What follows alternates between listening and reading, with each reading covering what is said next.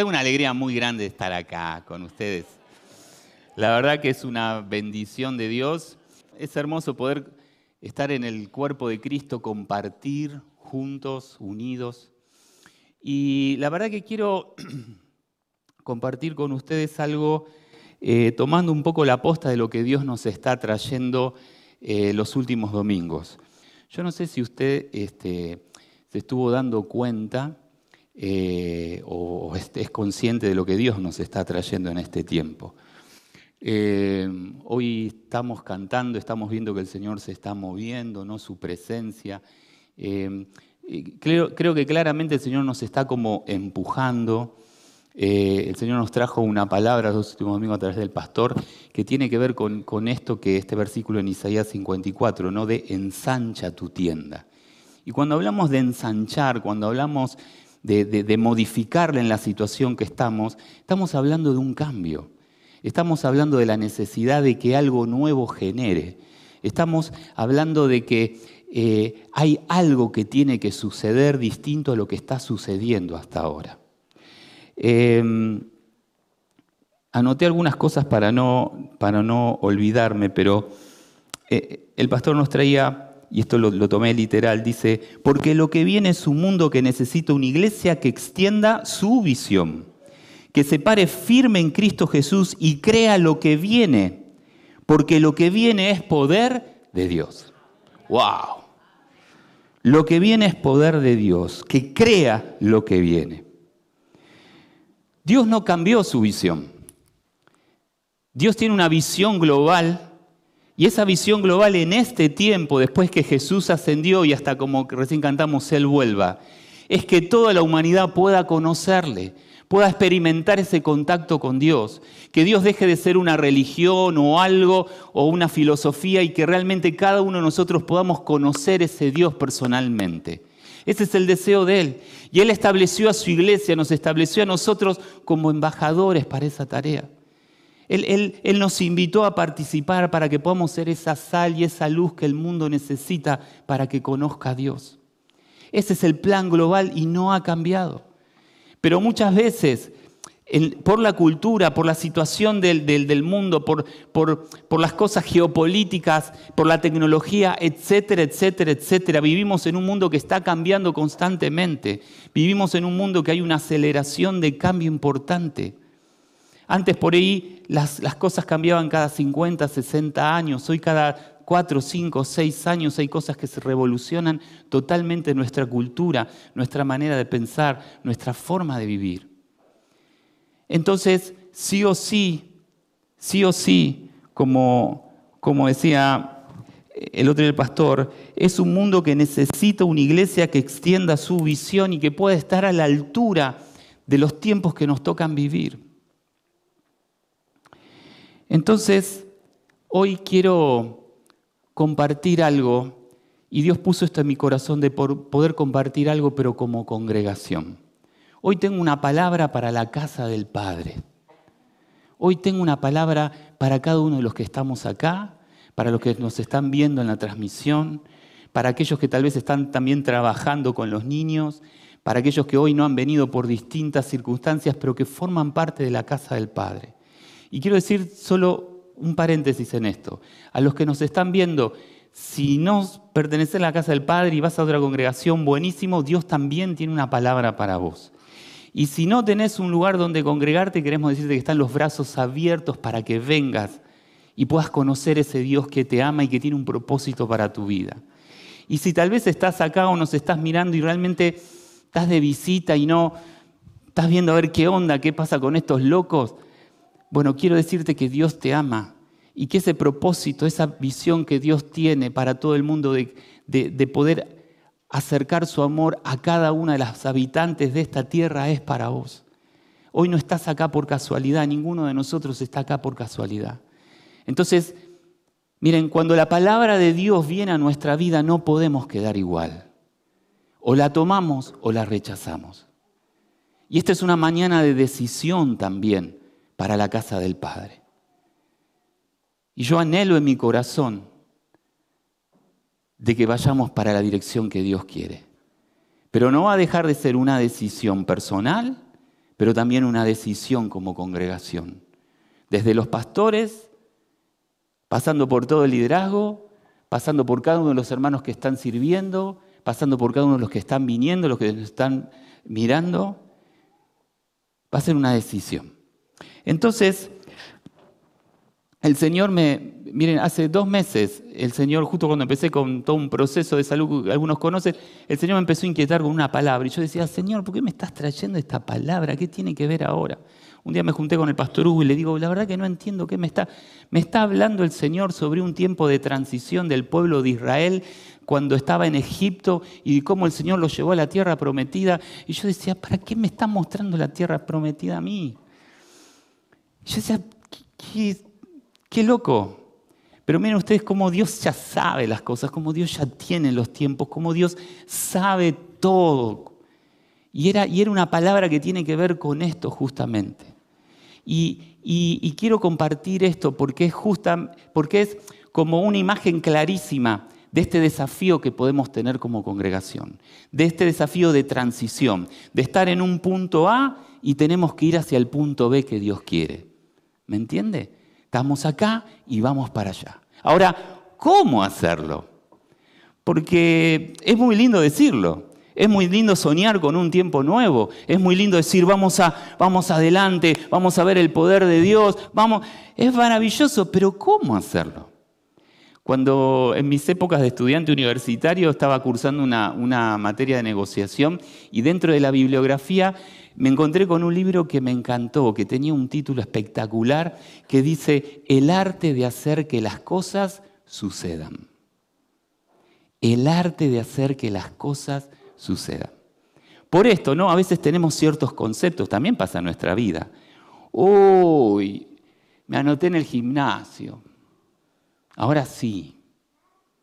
Y llega el lunes a la mañana, ah, voy mañana. Y llega el martes, el miércoles. Y llega el miércoles, y la semana que viene arranco, ¿no? Y queremos bajar de peso o vernos mejor.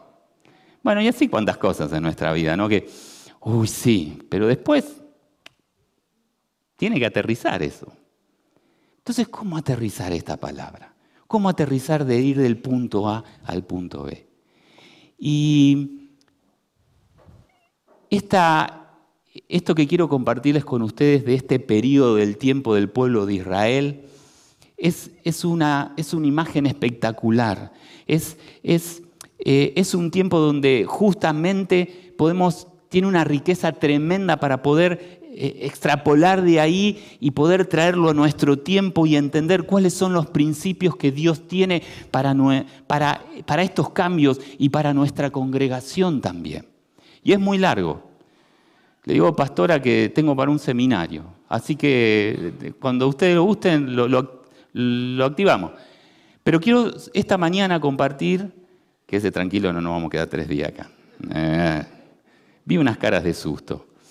Eh, pero quiero compartir solo dos principios de, esto que, Dios me, me viene inquietando. El primero, ¿saben cuál es? Que tenemos que ser una generación apta para lo nuevo. Tenemos que ser una generación apta para lo nuevo. ¿Y a qué me refiero? Miren, les voy a poner un poquito de contexto sobre este periodo del pueblo de Israel, por ahí para los que no lo conocen. El pueblo de Israel eh, estuvo en Egipto por casi 400 años. Llegaron por una hambruna grande que había en, en el mundo en ese entonces, se establecieron en Egipto. Y de esos 400 años, aproximadamente 300 estuvieron casi de forma esclavizada.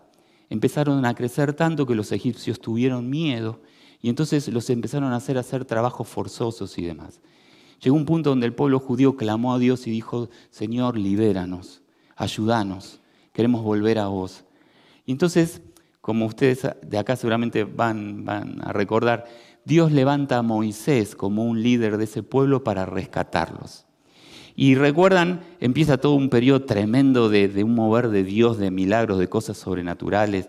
Eh, seguramente todos habrán visto alguna película, las diez plagas, después cómo el pueblo sale de Egipto, se encuentra con el mar rojo, cómo Dios abre el mar rojo y el pueblo puede cruzar a pie, como una columna de nube blanca los guiaba durante el día hacia donde tenían que ir. Y dice que de noche eso se transformaba con una columna de fuego que les alumbraba.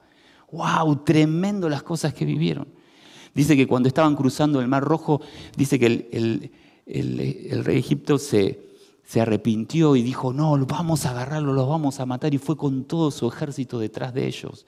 Y dice que mientras estaban cruzando el Mar Rojo venía todo el, poderío del ejército egipcio, y dice que cuando terminó de cruzar el último israelita, y el pueblo, y dice que el ejército egipcio estaba en el medio del mar cruzando, se cerraron las aguas y aniquiló a todo el, a ejército egipcio. Y el pueblo del Señor siguió avanzando protegido por Él. Tremendo. Dios los estaba llevando a una tierra prometida. Dios los liberó de la esclavitud porque tenía, por una promesa que había hecho sus antepasados, una tierra especial para ellos. Y estuvieron dos años, dos años desde que salieron de Egipto hasta que llegaron al borde de esa tierra tremenda que Dios tenía para ellos. Y en esos dos años Dios los estuvo guiando, les dio la tabla de la ley. Imagínense un pueblo, un pueblo que, era esclavo y de golpe iba a ser una nación. Y los estuvo instruyendo, les estuvo dando ordenanzas para, para que cuando tomaran esa tierra supieran cómo organizarse. Entonces llegó el momento y estuvieron ahí al borde. Y acá para mí sucede una de las tragedias más fuertes que podemos encontrar en la Biblia. Y los voy a invitar a que me sigan en unos pasajes para leer. En, Números capítulo 13, después buscalo en tu casa, cuando llegan al límite, Dios le dice a Moisés, mira, envía a 12 hombres, 12 líderes, un líder por cada tribu, que vayan a explorar la tierra que yo les quiero dar. Quiero que la vean, que la conozcan, que traigan sus frutos de ahí para ver si es esa tierra tan rica que yo les prometí que les voy a dar. Y conozcan quiénes están ahí, porque esa tierra va a ser para ustedes. Entonces resulta que fueron estos doce, ¿sí? Fueron estos doce a explorar. Y a los más o menos tuvieron 40 días y volvieron y trajeron un informe al pueblo. Y mira lo que dice Números 13, 27, 28. Este fue el informe. Fuimos al país al que nos enviaste. Por cierto que allí abunda la leche y la miel Está buenísima la tierra, es tremenda, es tremenda y frutos, la tierra es fértil, tal cual lo dijiste, es espectacular. Aquí pueden ver sus frutos, les traían frutos para que vean las uvas, el tamaño. Pero el pueblo que aquí habita es poderoso y sus ciudades son enormes y están fortificadas. Y hasta vimos anaquitas allí. Anaquitas eran como descendientes de gigantes. Entonces, fíjate este informe. Vienen los doce y dicen, la verdad que la tierra está bárbara, pero che, cuidado porque hay, hay, hay ciudades fortificadas, nos van a hacer la guerra, hay, hay guerreros poderosos. Y dice que empezaron, empezaron así a murmurar al pueblo y decirle, mm, che, esto no vamos a poder. No vamos a poder porque esto está fortificado, estos tienen otra tecnología más avanzada que la nuestra. Dios nos quiere esta tierra, pero nosotros con lo que tenemos no vamos a poder. Y dice que así empezaron a murmurar. Dentro de esos doce que iban, habían dos que se llamaban Caleb y Josué. Y cuando escucharon ese informe, ellos que estaban dentro del equipo, ellos mismos le dijeron en el versículo 20-23, Allí estaban Josué, hijo de Num, y Caleb, hijo de Jefone, los cuales habían participado en la exploración de la tierra. Ambos se rasgaron las vestiduras en señal del duelo cuando escucharon lo que esta gente decía de que no iban a poder, de que había gigantes y demás. Eh, dijeron, paren, paren un poco, paren un poco. Y dijeron a toda la congregación, la tierra que recorrimos y exploramos es increíblemente buena si el Señor se agrada de nosotros, nos hará entrar en ella. Nos va a dar una tierra donde abunda la leche y miel. Así que no se rebelen contra el Señor ni tengan miedo de la gente que habita en la tierra. Ya son pan comido. No tienen quien los proteja porque el Señor está de nuestra parte. Así que no les tengan miedo. Pan comido. Esta gente hace menos de dos años había visto una gloria de Dios nunca antes vista. habían visto todos esos milagros que relatamos al principio. Y a menos de dos años ante una situación estaban capas caídas excepto estos dos, que la captaron, que la entendieron, que tenemos un Dios más poderoso, de que cuando Dios nos envía a una tierra prometida, no vamos solos, Él va adelante. Entonces, fíjense acá lo que sucede. Dice que en ese momento la gente ya estaba tan mal que cuando escucharon estos dos, dice que los quisieron apedrear. Basta, cállenlos, no podemos, no va a ser fácil, no, no, va a ser imposible. Entonces dice que Dios desciende en medio de ellos y habla. Y le dice a Moisés, los voy a exterminar, porque estos son unos cabezas duras, ya me tienen cansado. Y Moisés le pide, no, ten misericordia de esta gente. Entonces, en el capítulo 14, versículo 20-23, dice, el Señor respondió, me pides que los perdone y los perdono, pero juro por mí mismo y por mi gloria que llena toda la tierra, que aunque vieron mi gloria y las maravillas que hice en Egipto y en el desierto, ninguno de los que me desobedecieron y me pusieron a prueba repetidas veces verá jamás la tierra que bajo juramento prometí dar a sus padres. Ninguno de los que me despreciaron la verán jamás. Pero hubo una excepción, y está en el versículo 29 y 30, y dijo, ninguno de los casados mayores de 20 años que murmuraron contra mí tomará posesión de la tierra que les prometí, solo entrarán en ella Caleb y Josué. Solo entrarán en ella estos dos que me creyeron, que me creyeron. Miren, necesitamos una generación apta. Cuando hablamos de generación, no estamos hablando de lo que viene en este contexto. No estamos hablando de los jóvenes que pueden tomar la posta. Cuando hablamos de generación, un, concepto dice así, Generación también se utiliza como personas dentro de una población delimitada que experimenta los mismos acontecimientos importantes en un periodo de tiempo determinado. O sea, una generación somos nosotros, los que estamos acá hoy. Mirá el que tenés al lado, pertenece a tu generación. No importa la edad que tenga, no importa si es un niño, un adolescente, soy de la misma generación que mi hija. ¿Somos jóvenes? Vamos. Dios necesita que seamos aptos. Y cuando hablamos de apto, ¿de qué hablamos? De tener un certificado hecho por la iglesia, de tener un estudio, un título teológico con un cuadrito para colgar. No. ¿Por qué fue apto Caleb y Josué? Porque creyeron, porque se hicieron cargo, porque no miraron para el costado, porque fueron y sabían y amaban a su Dios y querían todo lo que Él tenía para ellos, para ese pueblo. No dudaron como los otros. Muchas veces nosotros, hermanos, a veces ponemos excusas, a veces empezamos a evaluar las situaciones nos va a alcanzar lo que tenemos, tenemos los recursos para hacerlo. A esta edad voy a empezar. Soy demasiado joven. Cuando termine la carrera, cuando termine esto, cuando pase esta situación, por ahí nos ponemos las pilas. Esto es imposible en esta situación económica, en esta realidad que vive nuestro país. ¿Cuántas cosas podemos pensar humanamente? ¿Cuántas cosas? Pero esa es la generación no apta, porque empieza a poner su mirada en las cosas de la tierra y no en las cosas del cielo. Una generación apta. Y acá la primera pregunta y decisión. Vamos a ser, vamos, eh. Le estoy hablando de la casa del Padre. Vamos a ser una generación apta. Qué lindo que suena. ¿Lo vamos a aterrizar?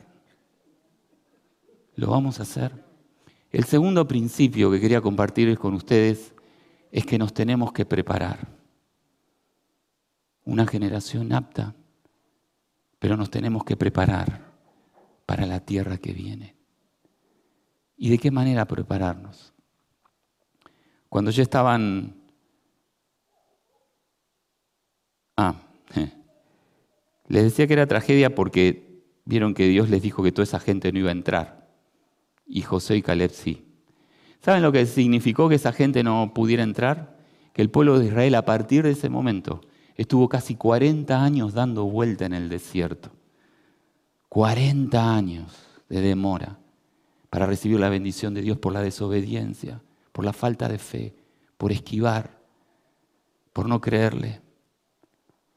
Y después de esos 40 años, donde ya, por tema natural, toda esa gente que desobedeció a Dios, que no confió, ya no estaba más, porque partieron, volvió con, volvieron a conquistar y volvieron a ir y entraron.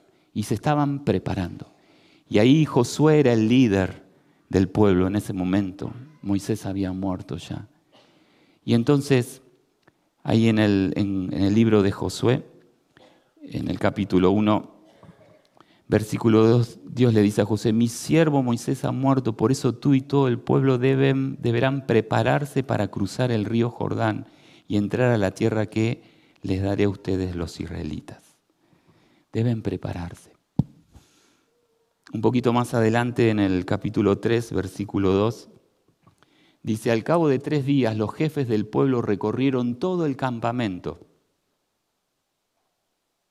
Ah, y ahí terminó, ¿no?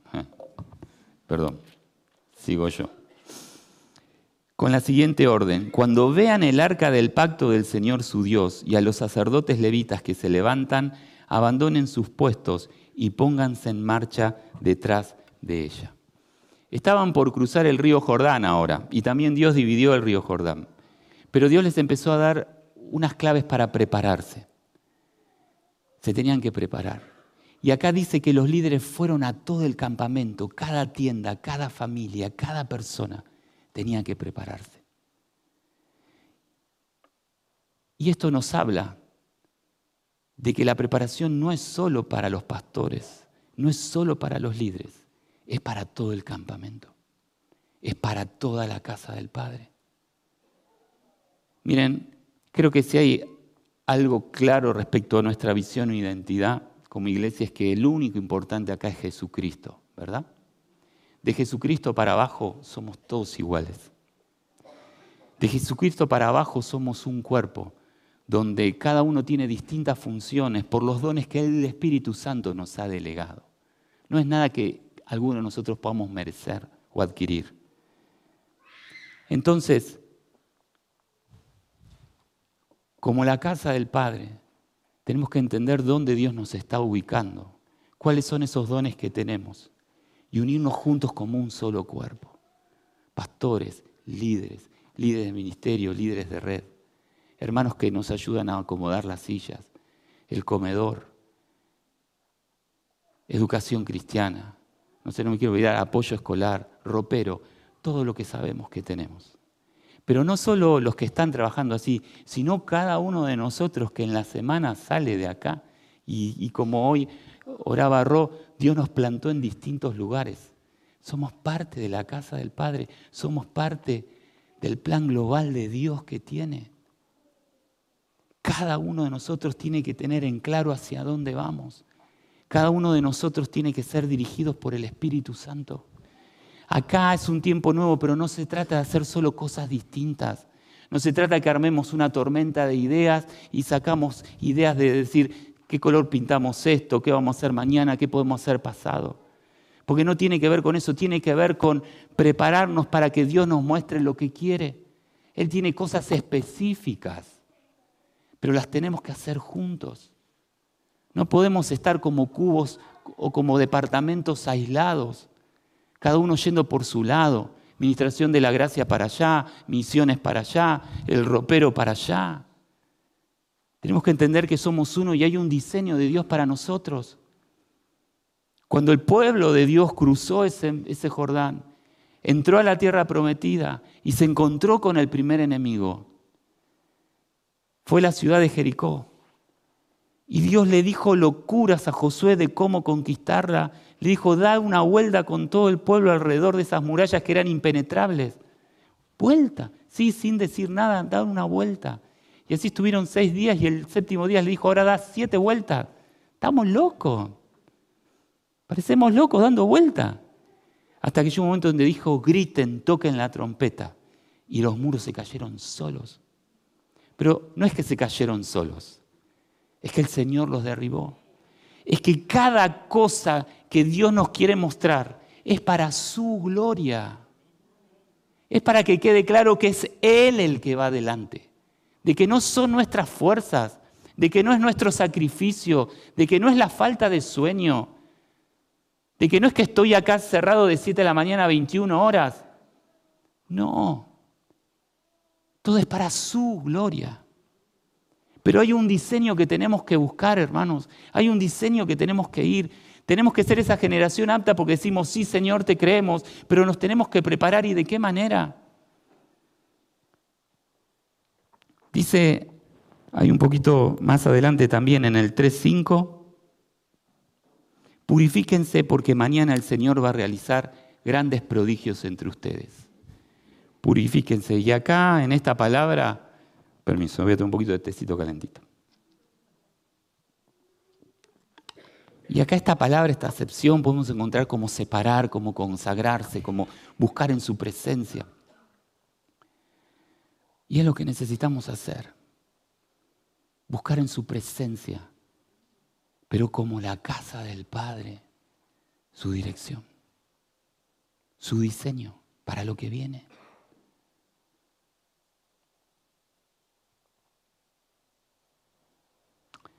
El otro día, unos hermanos, líderes de la iglesia, se juntaron para orar por mí y ungirme con aceite. Y saben lo que lo que me impresionó de ese momento no fue que, vieron, bueno, pasa una persona, ¿no? Ven, te ungimos, oramos, listo. Sino que, ¿saben lo que sucedió? Fue como decir, bueno, vamos a adorar a Dios, vamos a dar espacio al Espíritu Santo para que ore. Y si alguno de los hermanos que está ahí tiene una palabra que la pueda compartir. ¿Y sabe qué sucedió, mi hermano? El Espíritu Santo se empezó a mover y empezó a tocar a un hermano y trajo una palabra y otro hermano y trajo otra palabra. ¿Y saben qué? Fue el Espíritu el que empezó a guiarnos. Y qué hermoso es cuando nos juntamos como iglesia y no, y no, y no tenemos esa lista de cosas que venimos pidiendo, sino que nos podemos juntar para buscar esa dirección. Saben que eh, eh, en el desierto cuando cuando estaba el pueblo judío así transitando, dice que muchas veces Dios quería hablar con Moisés y dice que Moisés iba a la tienda donde estaba como la presencia de Dios y dice que todo el pueblo se ponía de pie en sus tiendas en señal de respeto. Porque ahí estaba entrando Moisés porque iba a recibir una directiva. Estaba todo el pueblo pendiente. Todos, todos. Porque sabía que la palabra que venía era para todo el pueblo. Ah, buscar ahí, buscarlo a Él. Buscar ese diseño. Buscar ese diseño para cada ministerio. Buscar ese diseño para cada área. ¿Quién puede pedir como conviene? Leíamos el domingo pasado. El Espíritu Santo intercede por nosotros con gemidos indicibles porque Él conoce el corazón de papá. Él sabe los diseños. Y tenemos que ir ahí para que nos impregne el Espíritu Santo esos diseños. Y tal vez tengamos que dejar lo que estamos haciendo. Tal vez como escuchábamos el domingo pasado, tengamos que cambiar nuestra manera de pensar, nuestra manera de hacer las cosas. Tal vez se tenga que quebrar una forma que hasta ahora estamos teniendo. No lo sé. Pero estamos dispuestos para ser esa generación apta. Estamos dispuestos a pagar el precio de ir a luchar El Señor va adelante, pero tenemos que salir a luchar. El Señor nos da la victoria, pero tenemos que salir de donde estamos. Vamos a tener que salir de la tienda, cruzar el mar, llegar a la tierra, encontrarnos con gigantes que humanamente nos van a tratar de tirar temor, pero vamos en el nombre del Señor, como viendo lo invisible, porque Cristo va adelante.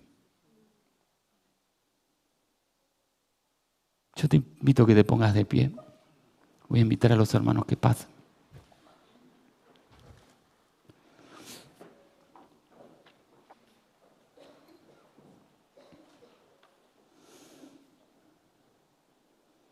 Quiero hacer un ruego en esta mañana a la casa del Padre. Y yo soy parte de la casa del Padre, pero estoy acá. Y este ruego es, iglesia,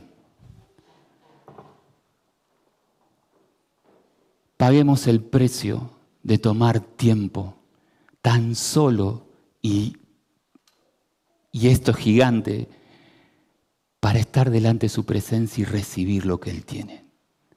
Sin pedir nada, sin buscar nada. Tiempo para buscar su presencia. Quiero pedir al equipo pastoral que podamos tomar tiempo para buscar su presencia. Quiero pedir al liderazgo de la iglesia que podamos buscar tiempo para buscar su presencia y su guía.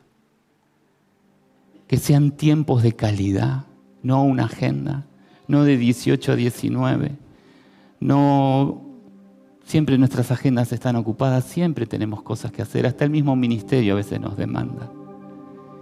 Quiero invitar a cada líder de red, a cada líder de área, a que paguemos el precio de encontrarnos y buscar su presencia que Él oh, hable a través de su pueblo, que el Espíritu Santo derrame la revelación a través de su palabra. Quiero invitar a cada hermano que está acá sentado. Quiero invitar a cada hermano que nos está mirando y que va a mirar después la transmisión. A que paguemos el precio de juntos, unidos, de provocar espacios para estos encuentros eso sí nos corresponde a nosotros como líderes tal vez. Pero de que juntos busquemos su presencia. Busquemos ese diseño. Si estamos dispuestos a ser esa generación apta, es esa generación apta que Dios quiere.